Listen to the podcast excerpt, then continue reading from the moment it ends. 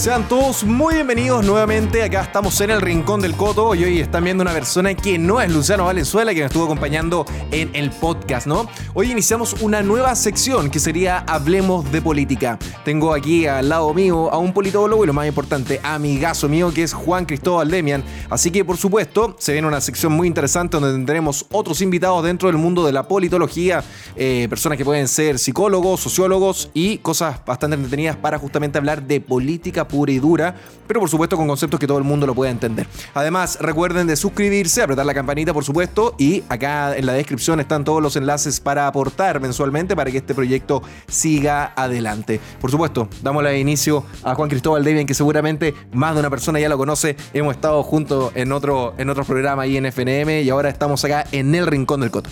Muchas gracias, Coto. Eh, muchas gracias por tu espacio. Te encuentro muy, muy ameno, muy amigable. Y sí, efectivamente, estoy en el verdadero rincón del Coto. Este, este acá el duro, este, este acá el fondo negro de verdad, todo acá, sí, estamos con la, con la... Imagínate tomándonos una cervecita que, ¿por qué, por qué no? ¿Por qué no, no nos podemos dar esta, estas licencias para pasarlo bien y justamente tratar de informar a las personas y hablar temas bastante interesantes? A ver, Estamos Juan Cristóbal Demian, tú eres politólogo de la Universidad Católica. Además, eh, por supuesto, tenemos acá el libro de la nueva derecha, que eh, Juan Cristóbal Demian es uno, es el escritor principal del libro. Eh, se los recomiendo de todas maneras para ir a verlo, porque esto es una. Mm, esto ha generado bastante revuelo. Fue un libro sumamente vendido. De hecho, tú lo vimos en internet que estuvo muy, muy vendido. Sí, quedan poquísimas copias, poquísimas copias para comprar en Mercado Libre en www.nuevaderecha.cl. Perfecto. Quedan pocas copias. Así que lo, yo creo que se cuentan con una mano los que van a alcanzar a comprar las últimas. Así que vayan, ojalá que salga una segunda edición, porque la verdad que el libro es muy, muy bueno, da atisbos, da, da unas pocas luces de lo que está pasando en Chile y de lo que está pasando en el mundo y personas que realmente quieren hacer otras cosas. A ver, Juan Cristóbal de nosotros estábamos hablando más o menos de lo que íbamos a hablar en, este, en, este primer, en esta primera entrega, que sería Hablemos de Política. Y qué es lo que vamos a hablar para las personas para que las personas entiendan lo que está realmente sucediendo. Porque hay personas que, claro, las personas, la política a nivel nacional vemos que tiene una actividad como para arriba, para abajo, para arriba, para abajo, de repente les importa, de repente no. Hay un error por parte de la, de, la, de la situación civil, hay un error por parte de los ciudadanos chilenos y del mundo que ven la política como que algo que de repente solamente por etapas o la, la política es algo continuo que va eh, cambiando y que se va modificando durante el, no, durante el tiempo, perdón. Mira, mm, es una muy buena pregunta porque efectivamente em, la política, tal como muchas otras cosas quizás en la vida contemporánea, empezó a asumirse como una especie de máquina que anda sola. Em, muchas cosas en, la vida contemporánea la gente empezó a asumirla así y efectivamente hay muchos errores en eso. Eh, ningún, nada anda solo, la verdad. Pero eso se, puede, eso se puede dar porque vivimos como en una especie, como estamos viendo, como en una era que es un poco más cómoda, por así decirlo, gracias a la, a la revolución industrial, gracias a los grandes acontecimientos científicos, gracias a la estabilidad económica y la disminución de la pobreza, donde realmente ya no nos tenemos que estar matando entre nosotros para sobrevivir. Puede ser que la gente se le olvidó realmente que somos, que somos seres humanos, somos, somos animales prácticamente. Tiene, tiene mucho de eso. Tiene mucho de eso, ¿no? Tiene mucho de eso. Tiene como que volver al desafío constante que es la vida. A ver, tiene que ver con el, concebir que efectivamente, eh, efectivamente estamos en un formato en el que sí, a ver, tenemos más comodidades objetivas, pero también eso hace que nuestra vida personal, individual, para mucha gente sea como tú naces, tú trabajas, consigues, o, quizás no, tus metas y finalmente dejaste, quizás, bueno, cada vez menos, eh, hijo o descendencia, y, y chao. Se acabó, el se acabó y para la casa y, y, te moriste. Y eso, y eso es lo que venimos al mundo. Em, claro, entonces en ese, eh, dentro de los muchos problemas que genera eso, porque genera problemas en el, no me quiero adelantar tanto en estos temas, pero en un, en el inconsciente colectivo, como por ejemplo diría Jung, em, Carl Jung, el psicólogo, famoso pensador, em, hay un resentimiento en Occidente por esta falta de sentido, que muchas veces no es explícita, no es como que eh, la gente esté consciente de su falta de sentido. Sin embargo, genera, eh, y, en el tiempo y dentro de grandes poblaciones, va generando este proceso, va generando esta rabia, este malestar, algo pasa. Ahí, tú cuando estás hablando de justamente de, la gran diferencia que puede ser a nivel cultural entre Occidente y Oriente, eh, la, la falta, la falta de algo de que tengo que hacer en la vida, ¿no? Una misión que tengo que tener en la vida. Vemos, vemos por ejemplo, eh, el Oriente, que tiene, por ejemplo, un- una gran cantidad de musulmanes, donde es muy dura la región musulmán y les crean desde muy pequeños realmente un objetivo, dónde ir, dónde llegar. Y justamente el cristianismo perdió eso, que es lo que más se conocía dentro del mundo del Occidente. Y además. Eso puede aplicar, por ejemplo, a Chile cuando vemos que las personas perdieron los incentivos o de la riqueza se generó una molestia, porque las personas acá en Chile, Chile ha aumentado, ha mejorado muchísimo en los últimos 30 años y hay una molestia sobre la riqueza de por qué no puedo tener más, pero nunca contrastándolo con lo que era, con lo que era Chile a- a- a- hacia atrás. ¿Qué, es lo que tú explicáis de, de, de- de- por qué se genera esto y por qué estamos, por qué Occidente está cayendo tan rápidamente? Justamente por el mismo Occidente. Occidente está destruyendo Occidente, no, no solamente Oriente, Occidente está destruyendo Occidente. Mm, Claro, efectivamente hay una. Es como todos contra Occidente, de- incluso Occidente mismo. Em, y es un- muy buen tema. O sea, nos podríamos meter ahí en ese tema de, Claro, de pero qué es lo es que primera, pasó, que- qué es lo que pasó con el crecimiento económico y con el con la estandarización de un modo de vida que viene más o menos dado desde los años 80-90, que es el proceso en el cual empezamos a vivir esta especie de equilibrio, si se quiere, en el que básicamente el mundo iba a ser bastante estable.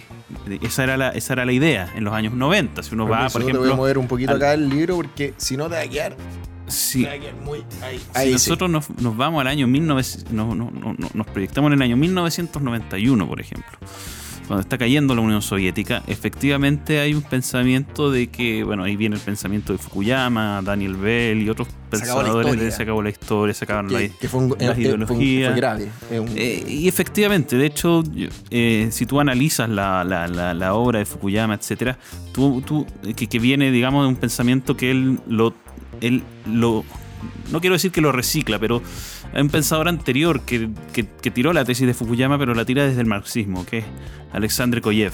Y Alexandre Koyev dice básicamente que cuando se acabe el, el- el- mundo en una especie de síntesis entre el capitalismo y, y el socialismo incluso, es decir, una gran socialdemocracia internacional que, que va a empezar a andar sola, em, no va a haber más, el ser humano va a irse a sus instintos más básicos, porque va a tener, digamos, relativamente, va a tener que preocuparse por tener alimento, techo y se acabó y O sea, nada tiene- más. Tiene, el otro cubierto, por así decirlo. Como que, como que el, el- el- el- el- el tablero del ajedrez, el tablero de este gran Monopoly ya está conformado, ya está con las reglas. Exacto. Y pensaron que nadie podía llegar a, a destruir ese orden que estaba. Exactamente. Eh, y efectivamente algo de eso está pasando. Efectivamente se quebró, se está demoliendo ese orden perfecto por principalmente dos causas. O sea, primero que hay una resistencia desde fuera de Occidente y eso ahí, ahí nos metemos, no, ahí nos podríamos ir a geopolítica, hablar de los chinos, hablar de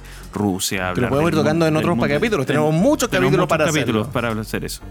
El mundo islámico, etcétera. Pero también dentro de Occidente. Y y esa decadencia interna, eh, esa, esa, esa idea de que eh, se estira como el chicle y, y efectivamente vamos a estar en- en- eternamente en una en un estándar donde no pasa nada, básicamente. La vida está cubierta y hay que, hay que vivir por vivir. Más que nada eso, hay que vivir por vivir. ¿Y qué es la política en ese vivir por vivir? Es como, ya, hay que, hay que votar por entre, no sé, pues, piensen en los políticos de los 90, entre Eduardo Frei y, y Joaquín Lavín, y, y, eso es como el margen. Entonces, ese mundo em, se, acabó, Se acabó. se acabó, porque efectivamente hay, hace rato, esto también es muy antiguo, em, había pos- posiciones internas desde varios espectros, pero principalmente, obviamente, el que, el que gana mucho más espacio, el que viene desde la izquierda posmoderna, que dice ya, ok, ¿cómo vamos a demoler este sistema? Porque Maldito, maldito franceses. Especialmente, claro, desde la Maldito franceses. filosofía... No, no, no franceses como, el país, la nación francesa, sino que lo, justamente los filósofos deconstruccionistas de Francia. Exactamente, de, lo- de la famosa escuela postestructuralista que le llaman, o la French Philosophy, con Derrida, Deleuze, Guattari y Foucault, etcétera, y varios más. Guattari, Guattari es bastante, Baudrillard. bastante importante lo que eh, de Guattari. O sea, nosotros que estuvimos trabajando juntos cuando me lo mostraste, eh, realmente todo lo que pasó, todas las personas que están escuchando, si pueden ver sobre Guattari y Tikkun, vayan a darle una vuelta a eso porque se van a dar cuenta que todo lo que pasó desde octubre de 2019 no fue casualidad. Nada de esto, nada de esto ha sido casualidad. Nada de esto. Y claro, efectivamente ahí, ahí hay que poner atención porque mm, lo que está pasando, eh, si, se, si se me permite trabajar un poco esta idea, Vamos, todo. Em, lo que está pasando es que debajo, en la- debajo de donde mucha gente dice, ok, la máquina está andando sola, ¿cierto? Estamos pensando en los años desde el 90, 90, y va a pasar los años 90, 95, 2000, 2003, etcétera. Dicen, ah, ok, la máquina anda sola, los políticos son más o menos de centro izquierda, centro derecha, eh, todo es eh, administración económica, toda administración de, de políticas públicas. Gran problema de la derecha, justamente de, de pensar que la economía estaba funcionando y dejaron la política de lado. Exactamente. Y, y quedarse en esa, en esa, en ese escenario implica también un problema que lo vi mucho en el debate del, plebiscito, que en, ciertos sectores de la derecha em, primaba mucho un pensamiento de que a pesar de que hubo una insurrección eh, con todas las de la ley, eh, o sea, con todas las de la ley en sentido de las insurrecciones, porque una insurrección en serio, la que hubo desde el 18 de octubre en adelante, No, no es un juego, no, no, era un, Barcelona. no, no era un juego, no, no. Esto fu- fue algo en serio. Pero sin embargo, había aún, a pesar de ese escenario que se vio palpable y, y violento y todo eso, todavía quedaba mucho en la derecha ese pensamiento de tranquilo. Si igual las leyes no van a permitir que puedan cambiar todo. No, si esto, aquí hay, cosas legales que impiden que hagan tal cosa. Entonces, esa creencia de que el papel puede de que de que de que no es que sí es que la constitución funciona así o tal o, que la ley número 1200 tanto impide que por ejemplo derroquen al lo estoy inventando pero esa confianza de- en lo legal Claro. en el papel eso la verdad es que es no conocer la realidad O sea, porque sí. cuando tú te enfrentas Mm. a grupos, por muy pequeños que sean. Si el tamaño aquí, la verdad es que no importa, y eso es una gran, otra gran lección. Por muy bueno, la que democracia, sean. que- la democracia ha funcionado justamente por eh, grupos pequeños organizados. es- eso es, que Es que- la que- democracia te abre el, el- Eh, el espectro para... Ah, Ahí tenemos, ahí tenemos un tema bastante interesante. La gente cuando habla de la democracia, que tiene que. Cuando, cuando le ponen esto- estos apellidos, es que la democracia tiene que ser más participativa. La democracia es participativa. Es que claro, Es tú lo- participativa. si tú, es que ahí, ahí entramos, ese podría ser un debate para otro capítulo, porque qué la paz, qué pasa con la democracia. Pero bueno, para no salirnos tanto del tema, porque nos podríamos ir. en- Puta, en sí, por la cada rama hay, hay mucho tema que hablar con, con- contigo, amigo Chris. Entonces, a ver, em, efectivamente, eh, cuando tú tienes grupos tan decididos en demoler tu sistema, tú no lo vas a aplacar. Porque, oye, tranquilo, que la ley me ampara. Te van a agarrar ese, ese papel y le van a prender fuego en tu cara, por, por decir algo suave. Te pueden hacer otra cosa con el papel. Pero el tema es que... Te pueden cortar la yugular con el papel. Sí, eh, ahí, ahí estamos tocando el punto justamente de lo, de lo que queríamos llegar al, al- al final, al, al- al central de este capítulo, que es que, que quiero que nos explique un poco qué significa cuando se está generando hoy en Chile, en el mundo occidente y en todo el mundo, el gran cambio de paradigma Mm, y los enemigos y los adversarios, que es algo que parece que la, chilen- la, la derecha chilena y la- no se lo toma en serio y la izquierda lo tiene más que claro, lo tiene más que estudiado y son profesionales en lo que están haciendo y la gente no se lo está tomando en, en consideración. Ok, me, me gustan estos temas y, y- y veamos cada uno. Mira, Vamos. primero, paradigma. Cuando hablamos de un cambio de paradigma en Occidente, ¿qué es lo que está ocurriendo? Lo que, ¿A qué se refiere esto? Y quiero que la gente me ponga atención en esto, porque esto es lo que explica que aquí está pasando algo serio. Porque aquí yo creo que hay gente que no entiende. Aún, aún, todavía ven las noticias como algo circunstancial. Ah, hoy día quemaron el, el metro. Ah, hoy día cambiaron Pero, una pero ley. de alguna manera va a Ah, cambiar porque sí, no. Ah, hoy día hubo más de 300 portonazos en menos de 24 horas. Ah, hoy día cambiaron otra ley. Ah, hoy día eh, cambiaron la constitución entera. Ah, hoy día hubo 500.000 portonazos más de nuevo. Y toda esa suma de cosas la gente no las integra porque cree que son cosas aisladas que pasan todos los días, como si cada día partiera de cero. Claro. Todo es parte de un proceso. La criminalidad en Chile aumentó en base al 18 de octubre. O sea, a ver, y también otra, otra Este- cosa muy importante, nada desde el 18 de octubre de 2019 en Chile, Chile no ha mejorado.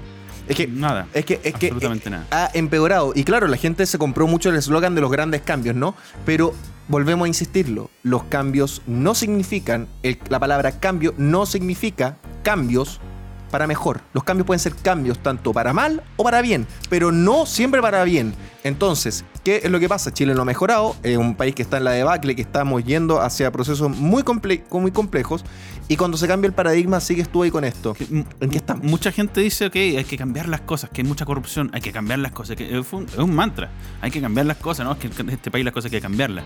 Sí, pero ¿cómo? Y para y de qué forma y para qué. Y esas preguntas no, en esas preguntas, lavado de manos, no hay, alguien tiene que cambiarlo, pero no los políticos, porque la gente tiene, tiene toda esta, esta y, tienen razón de decir, no, es que los políticos no. Está bien. Pero votan por ellos. Pero votan por ellos, votan por políticos y también. Y, está bien que voten por caras nuevas y lo que tú quieras, pero. Perdón, aquí hay que tomar una decisión ojalá racional y todo eso, pero hay que ver quiénes son las caras. Bueno, es, otro, de los dilemas de la democracia. No nos si vamos no, y si no, bueno, siempre está la fosa de los cocodrilos. El tema es que para, cuando tú tienes a un grupo de la población, partamos por esta idea, un grupo de la población bastante bien clarificado, clarito en sus ideas. Eh, que quieren cambiar el paradigma, quieren cambiar el modelo, porque eso es lo básico. Cambiar el modelo es la primera pata. O sea, es una, una de las patas de, porque aquí hay algo más profundo. No es solamente el socialismo económico. Porque de hecho eso incluso se podría demorar más en instalarse. Curiosamente, que la gente lo cree, porque claro, la socialdemocracia va para allá, los impuestos van a subir, es correcto y podemos llegar a un punto intermedio entre el Chile antiguo y Argentina y así uno podría sacar muchas conclusiones. Pero hay algo más profundo que la economía y tiene que ver con los patrones sociales, con la, identificación de las causas, eh, eh, por ejemplo, en la juventud, cuáles son las causas que motivan a, los jóvenes que están, están, muy interesados en políticas. Qué positivo, tú podrías decir. Sí, pero ¿qué? ¿Por qué? ¿Y en base a qué? ¿Qué, qué es lo que quieren cambiar? Y cuando te sueltan sus petitorios, tú te das cuenta que quizás no comparten en gran parte eso. ¿Qué es lo que pasó ahí? Hay una gran cantidad de población joven que en base a las ideas de grupos bastante lúcidos quieren cambiar el paradigma y demoler no solo el sistema neoliberal, sino la base cultural completa de Occidente. Eso, eso, eso es muy importante porque tú estás hablando justamente de cómo vamos a llegar a esos cambios. Es, que, discúlpame un poco, porque la gente cuando yo hablo, cambiar la categoría de Occidente, todavía suena muy abstracto. Yo quiero aterrizarlo un poco más. Cuando hablamos de la, la gente, ahora perdón que te, que te interrumpa a ti, pero las personas cuando escuchan eso, a nosotros, a personas que decimos eso de manera pública, nos tachan de locos, de que nosotros estamos hablando de estupideces. Y no es así. no es así. La gente puede hacer el ejercicio súper sencillo de ir a preguntarle, no sé, a su sobrino que tiene 18 años, si quizás el sobrino está en esta onda o si no lo está, como que nos cuente más o menos qué onda están sus compañeros de universidad, de colegio y, hagan ese ejercicio. Es un ejercicio bastante sencillo, didáctico, es, es, cotidiano. Me vayan a preguntarle cuáles son los patrones de comportamiento juvenil. Ahí está todo. Si es que está todo. Es básicamente cuando yo digo, por eso digo, es demasiado abstracto cuando hablo de Occidente y todo eso. Bueno, aterricémoslo. ¿Qué, ¿Qué es lo que se piensa del género, del sexo? ¿Qué es lo que se piensa de que es un ser humano? qué es lo que se piensa de cómo debe ser la economía, qué es lo que piensan y vean los temas, qué es lo que pensaba una generación, qué es lo que piensa la actual sobre esos temas. Y cuando tú ves que hay diferencias de valores que son abismales, pero abismales, porque dice, ah, una, uno de los primeros errores, ah, es una fase, se le va a quitar. eso, no, eso, no, es cierto. No, eso, eso también es que está pasando justamente cuando la gente habla eh, eh, personas más adultas, tanto sean mujeres y hombres, eh, hablan de no, es que esta cuestión de las feministas se les va a pasar, por ejemplo. Siempre que se, ataca mucho eh, esta cuestión de que es la, o la cuestión de, los periodos hippies, ¿no? La edad del pavo, es que se les va a pasar. Eso no se va a pasar. No. Eso no va a morir porque sí. Eso, eso está impulsado. Hay personas de por medio que justamente quieren que eso sea impulsado. Y la gran diferencia del cambio de paradigma que tú estás hablando es algo bastante interesante. ¿En qué sentido? cuando nosotros tenemos jóvenes de nuestra misma edad, o más jóvenes, o más adultos, que quieren, están haciéndonos la batalla hacia nosotros y nosotros hacia ellos, porque nosotros estamos combatiendo con ellos. Acá, acá no, estamos haciendo nada así por la pura buena onda. Em, es, todos quizás queremos algo mejor para Chile, queremos mejorar las cosas, pero la pregunta es, ¿cómo lo quieres hacer? Mira, es que mira, hay algo más. Mm, volvamos al tema del cambio de paradigma. Mira, cuando tú tienes grupos ideológicos que tienen planificado cómo quiere que sea ese nuevo paradigma. Luego tú tienes masas de la población, de muchos jóvenes, pero también adultos, que inconsciente o conscientemente le dan soporte a ese cambio y quieren transformar todo el país en base a esos principios. Todo el país. Claro. Todo el país, porque aquí no hay algo así como a medias. No es que vamos, vamos a los consensos, van Hay a decirlo. Vamos aquí. No, no, sí, ok, ya. A lo más que te van a consensuar es que te lo van a demorar un poco más. Pero el cambio lo quieren hacer. La, la planadora la quieren, la quieren, ellos quieren todo. No van a parar porque tú les digo un 5%. Ellos van a querer el 100% de las cosas. Claro. De, todo, de todos los cambios que quieren Ya. hacer. Y espérame un poco. Dale. Cuando tú tienes esa, esa, esa- ese enfoque, porque ellos quieren transformar esta realidad y quieren transformar Chile, Occidente entero y demolerlo como lo conocemos. Y, y están empeñados con toda la fuerza de su voluntad en lograr ese cometido. ¿Qué es lo que pasa con la otra parte? ¿Qué es lo que pasa? Primero, existe una pequeña minoría que se da cuenta de la gravedad de las cosas. Lo primero que hace es hay que defender. eh, el, hay que defender y hay que eh, confrontarse, lo que tú decías. Pero también hay otras mu- muchas personas que de hecho están cómodas con el pat- patrón antiguo y que no se dan cuenta de lo que de lo que implica el cambio de paradigma que los otros buscan. Entonces dicen, no, que se les va a quitar, son unos cuatro pelagatos, son unos loquitos, no sé, con manos con mano firme, se, se- un correctivo. Claro, charchazos en el poto cambian. No, no, no. Eso, eso, entonces, pero, pero efectivamente se produce eso. Y lo primero que se produce, y esto es lo más importante que tiene que, es que son dos mundos incompatibles. Qué No buena, qué, bu- pueden- qué- qué buena esa frase. Dos mundos incompatibles. Son incompatibles. Claro, es como la nueva república en Star Wars y el imperio. Son dos cosas que no van a llegar a consenso de manera... De No, manera no lo van a llegar. Es que no, van a llegar. a Suena, suena, suena duro, suena, suena de, esperanza, o sea, que, que- con falta de esperanza, pero no van a llegar a consensos porque no quieren llegar a consensos. Si usted tiene. eh, Y no se tiene por es, es que, es que ahí viene la ahí, ahí viene también la cuestión. Se tiene que o que no llegar a consenso. A ver, vamos a hacer la pausa de la cámara y volvemos con ustedes, estimados espectadores. Tengo que llevarle su doblón. ¿Su doblón? Jefe, jefecito. ¿Qué es un doblón? Imagínese una crocante galleta Costa Sí. y suave crema de vainilla. Y otra crocante galleta Costa. Otra crocante. Todo bañado en chocolate Costa. Doblón de Costa. Devóreselo.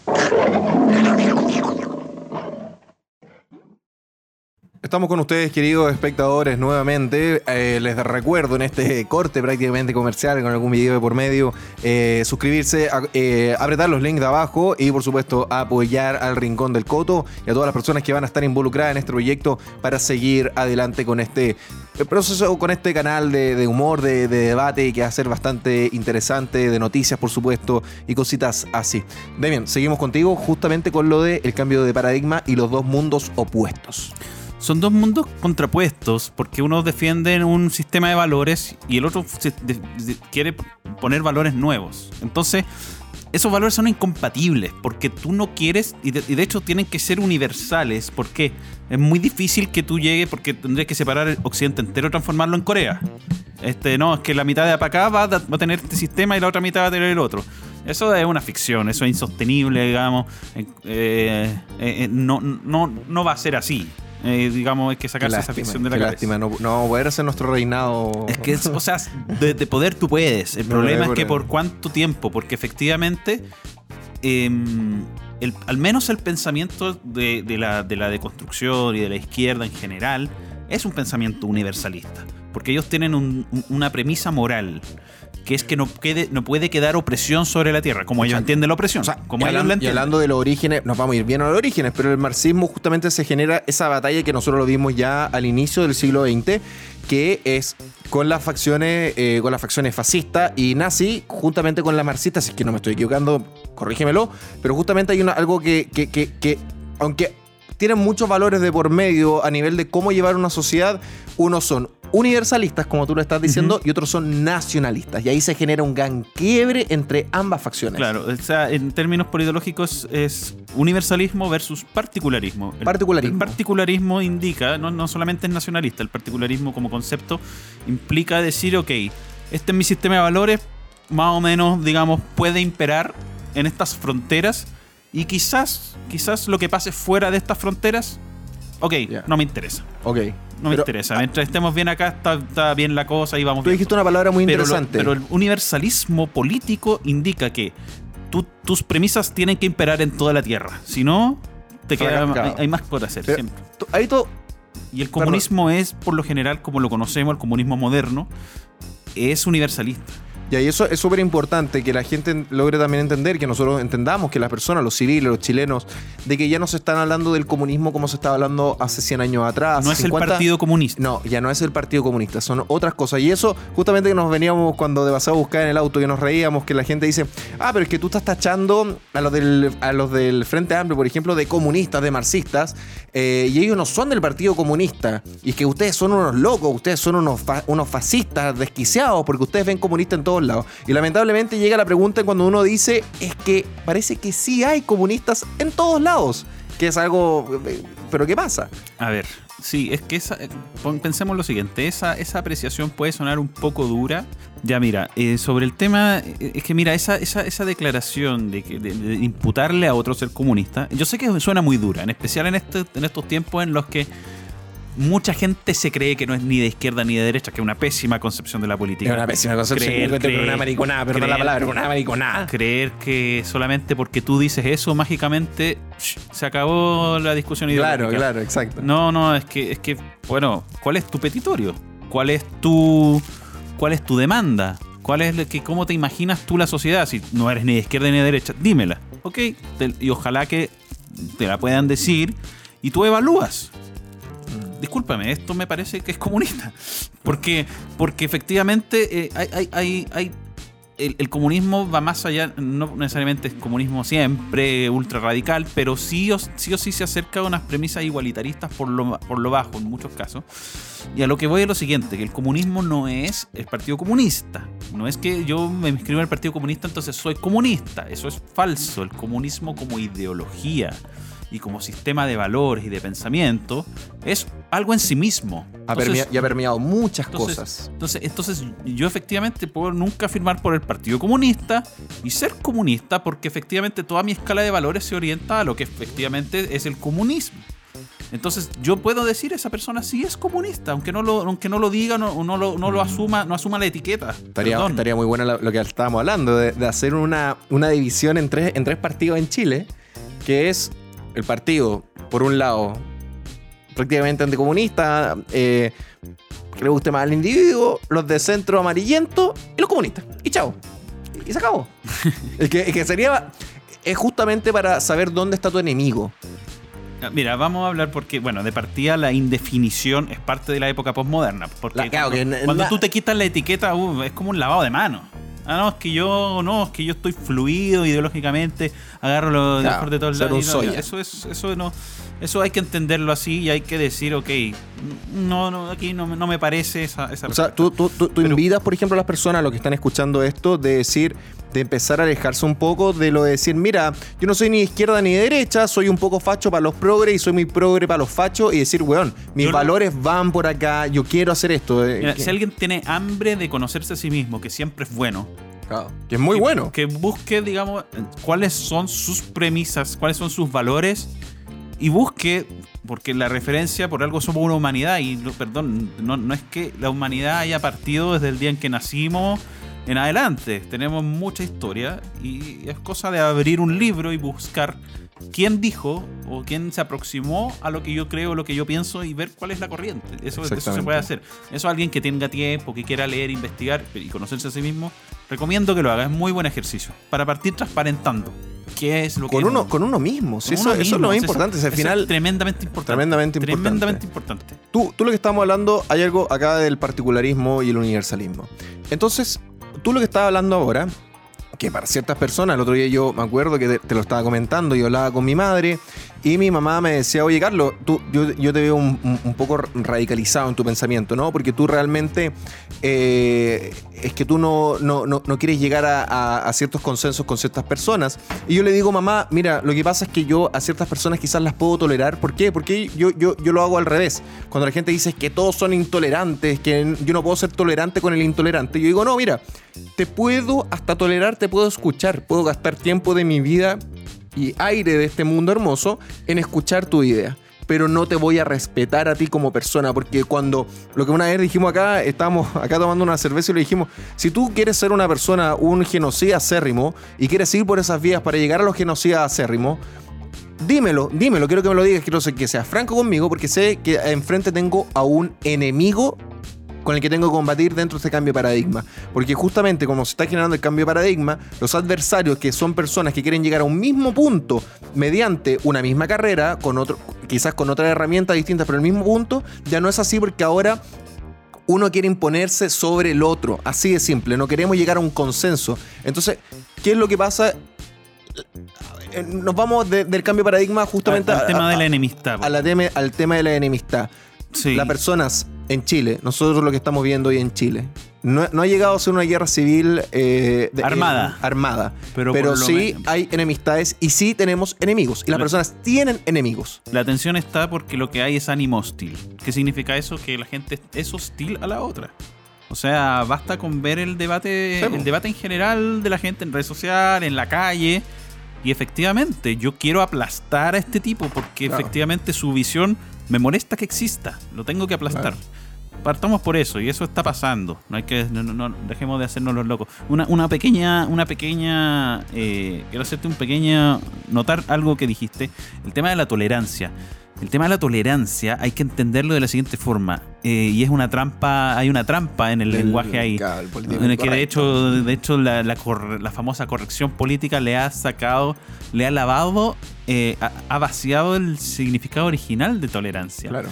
Tener tolerancia implica, primero, que tú estás tolerando algo que es considerado malo. Primero. Primero, primero, ojo con eso. oh, primero, Ojo con eso. para partir. Ojo con eso. Significa que yo te tolero porque de partida sé que estás mal, estás pésimo y me voy a y, y- y te voy a tolerar, pero sabiendo que estás mal. ¿Cómo han, han cambiado esa palabra? Tolerar es aceptar. Es decir, Exacto. sí, compadre, estáis muy bien, te integro. Tolerancia. Falso. Eso no es tolerancia. Tolerancia primero, tú asumes que el otro está mal. Va, va haciendo esa corrección. Sí. Segundo punto, la enemistad. Eh, hay un politólogo muy famoso, eh, un colega eh, antiguo, que está bastante...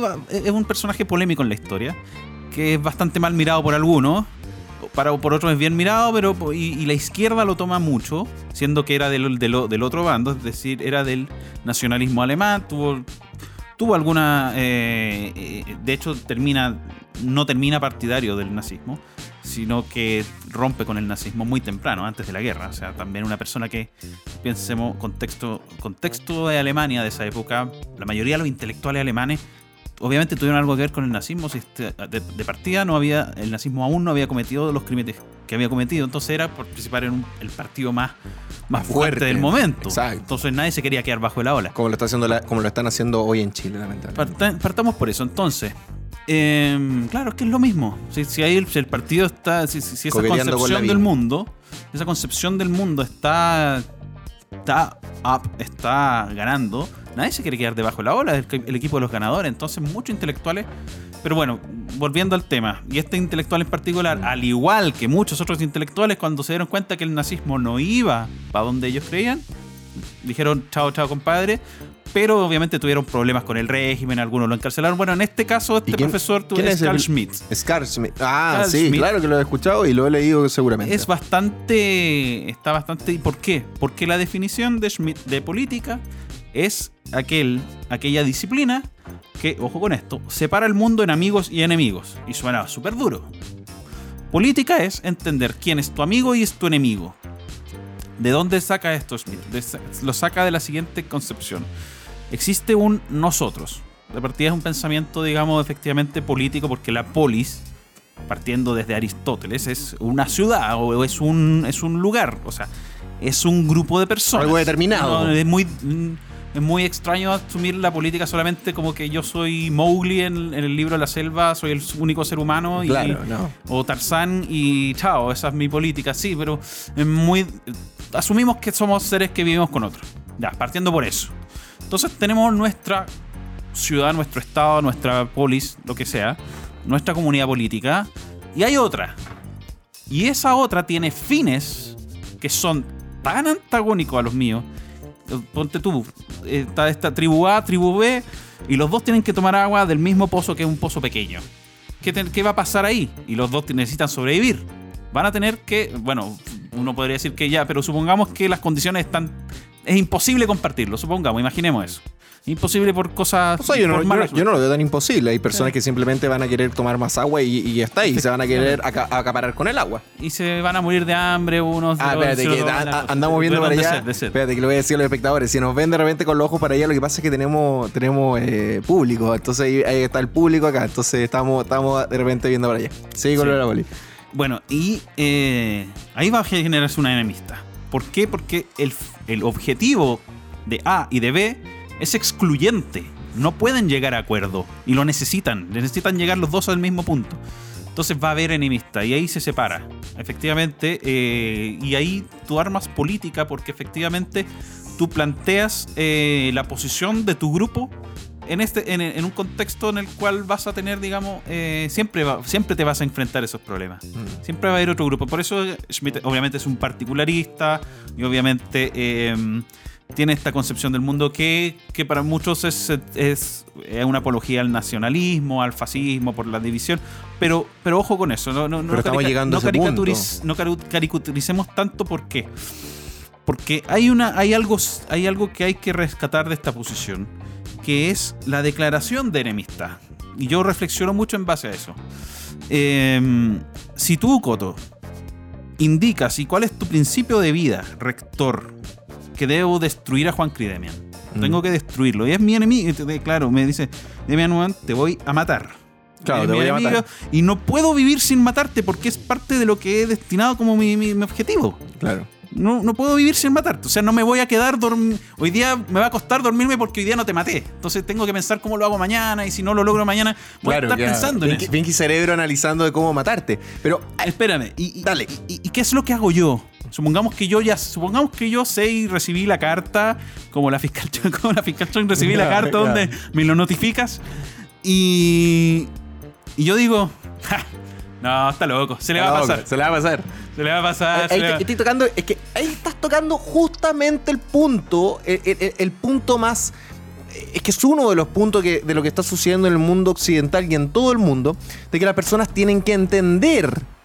Tenemos que entender, aunque nos traten de loco, aunque saquen clips de acá de que miren estos estúpidos que están locos, en Chile hoy tenemos enemigos y las personas se están enfrentando a enemigos. Y aún así, sectores de la filosofía, personas que son filósofos del mundo de la derecha, insisten inoportunamente, continuamente, de que no estamos enfrente de, enfrente de enemigos.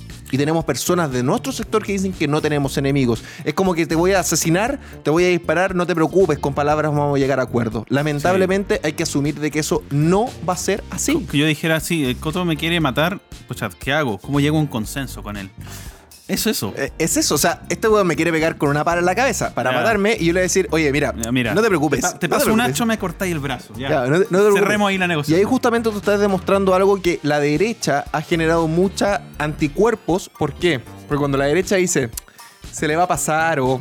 Son unos loquitos. Son unos loquitos, la cuestión- Lo cambiamos, lo cambiamos con leyes. Exa- lo cambiamos con leyes, porque Chile y Latinoamérica es un país que todo se soluciona con leyes. Justamente lo que están haciendo ellos es eh, decir, este enemigo es muy tonto, este enemigo es desde acá abajo. Entonces yo lo estoy... Eh, claro, eh, el menosprecio. Exacto, al- el al- menosprecio. y ese al menos- poderío de la otra persona. No, no solo el menosprecio al poderío. Eh, yo quiero tocar aquí un tema que puede ser tabú para muchos, pero el otro, cuando tú, Coto, siguiendo, siguiendo con el ejemplo, un pone un micrófono un poco más alejado porque si no te va a tapar toda la, toda- te va a tapar toda la cara. Ahí sí. Cuando, cuando tú, Coto, me declaras así enemigo y, y esa hostilidad y, de, y ganas de destruirme, tú tienes una creencia, porque por algo llegaste a esa conclusión. Por algo puede estar errada. Y estoy Puede- convencido de que puede- necesito y quiero matarte. Puede estar erradísima. Sí. Vamos a entender que puede estar errada. Pero las ganas de matarte están. Están, y es una creencia. Exacto. Entonces tú no puedes ningunear, lamentablemente, lamentablemente, tú no puedes ningunear la creencia del que te quiere destruir. Tú tienes que asumirla y decir, ok, ¿sabéis qué? Esta amenaza existe. Ojo con la palabra que usé. Esta amenaza existe. Pero espérate, o sea, tú me estás diciendo que justamente sectores de la derecha, durante todo que este no es amenaza. no es amenaza y que no son enemigos, entonces ellos dijeron, perdón la palabra, que ahora se me fue. Es cuando- ¿Consenso? no, cuando Ah. tú estás menospreciando a alguien, tú estás eh, y tú tienes como una, sobre- una, una capacidad moral superior, estás Mm. diciendo que tú estás... eh, ¿Cómo se dice la palabra cuando tú estás dejando en, en bajo a una persona? Lo lo dijimos... Men- lo eh, no, no es menos subestimando. Exacto, cuando tú estás subestimando a tu enemigo y estamos pagando las consecuencias justamente de haber subestimado a un enemigo poderoso. Y, y esa palabra ahora decir, ah, este bueno es piñerista, no, pero el enemigo sí es poderoso y sí vivimos. O sea, eh, Si estamos en guerra. o sea, nosotros, por ejemplo, nosotros hemos estado acá en el podcast con Luciano y hemos mostrado el libro de Villegas, justamente, Fernando Villegas, que es una persona que le tengo muchísimo respeto, siempre lo nombramos finalmente. saludo. Un saludo, Fernando Villegas, si es que algún día llega a ver esto.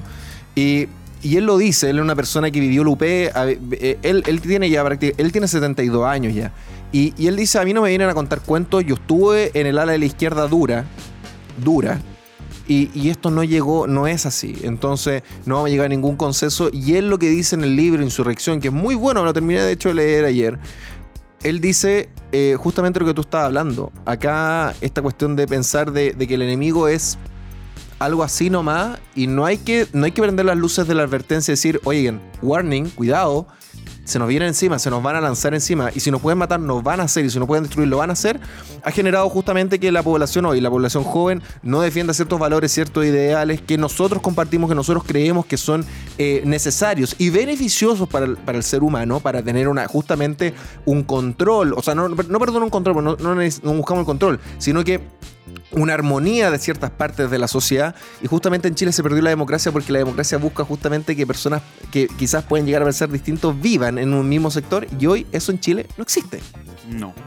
Efectivamente, es que efectivamente lo que tú dices Es que, muy eh, es, cierto. que es, es- la, es- es la realidad, es la realidad y el que le duele le duele, pero es la realidad. Yo digo, salgan, o sea, si usted es una, si usted que, si usted, señor auditor, es una persona que quizás no tiene interés político ninguno, eh, Empieza a formárselo. eh, o, o- o- o, claro, usted vive en una, en un, usted vive feliz porque dice, ah, me, me- me lavo las manos porque lo- la derecha y la izquierda se, se van a agarrar y a mí no me va a tocar.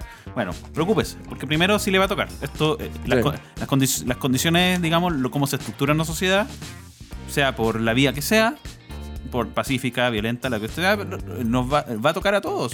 Si, si nosotros vivimos interrelacionados, somos seres humanos. Entonces va, va a cambiar su calidad de vida. Primera, Mm. primera advertencia. Si usted quiere haga- rascarse con sus propias uñas a pesar de lo que pase, cosa suya, usted está en su libertad.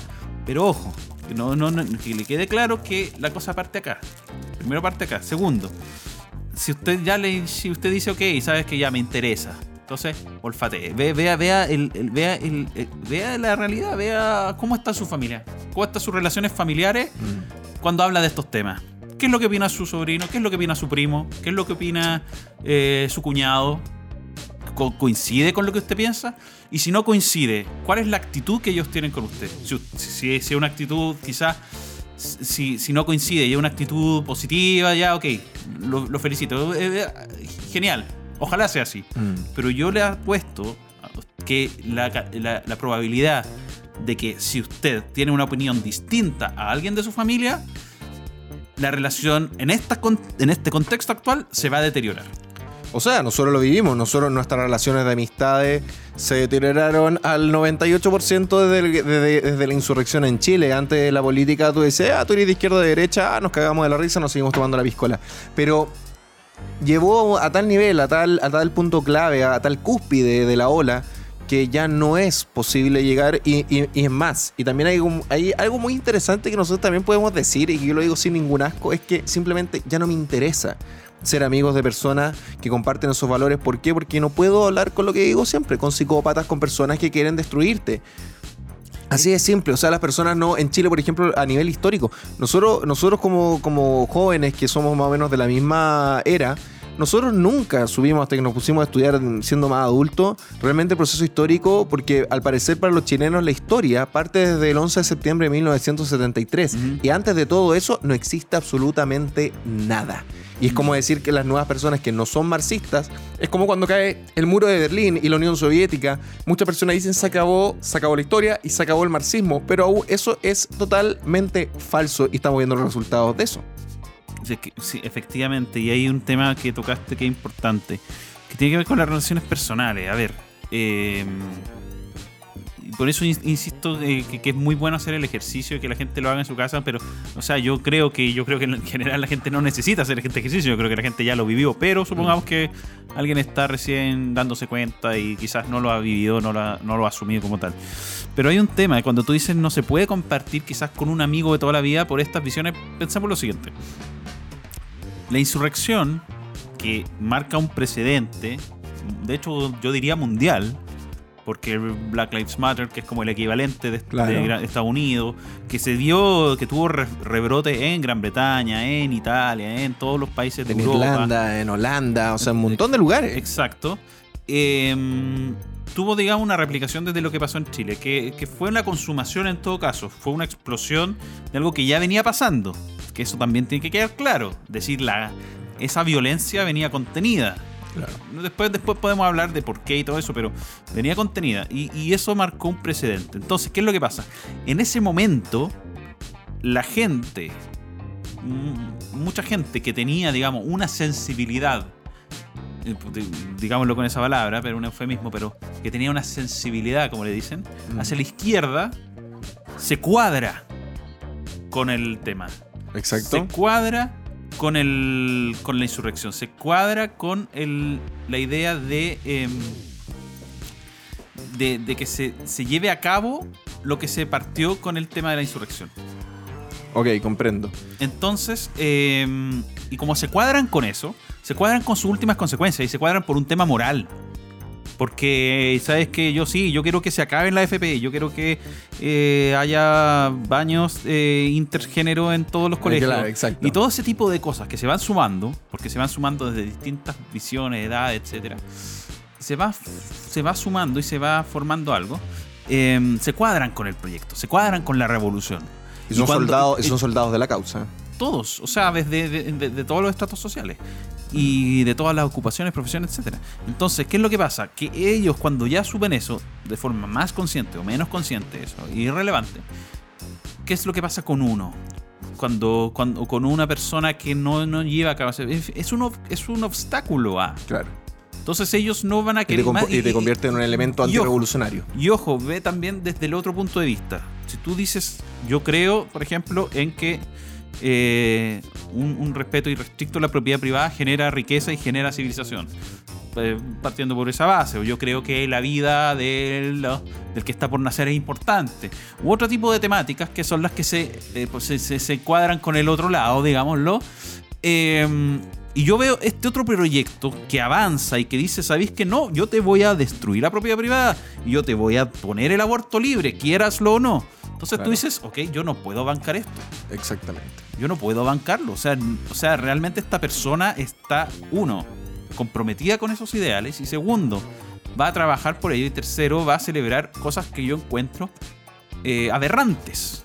Aberrantes. Aberrantes. Tú lo dicho. Aberrantes. O sea, Eh, entonces, en ese punto no, no es muy iluso creer que puede haber consenso a menos que, no sé. Exacto. mm, Juan Cris Demian, estamos terminando ya porque ya, ya, ya vamos por la hora, entonces para los cortes, la cámara y todo. Yo creo que está bastante bueno para hacer la primera entrega. Nos quedaron unos, nada, un minuto y medio ya antes de hacer el corte.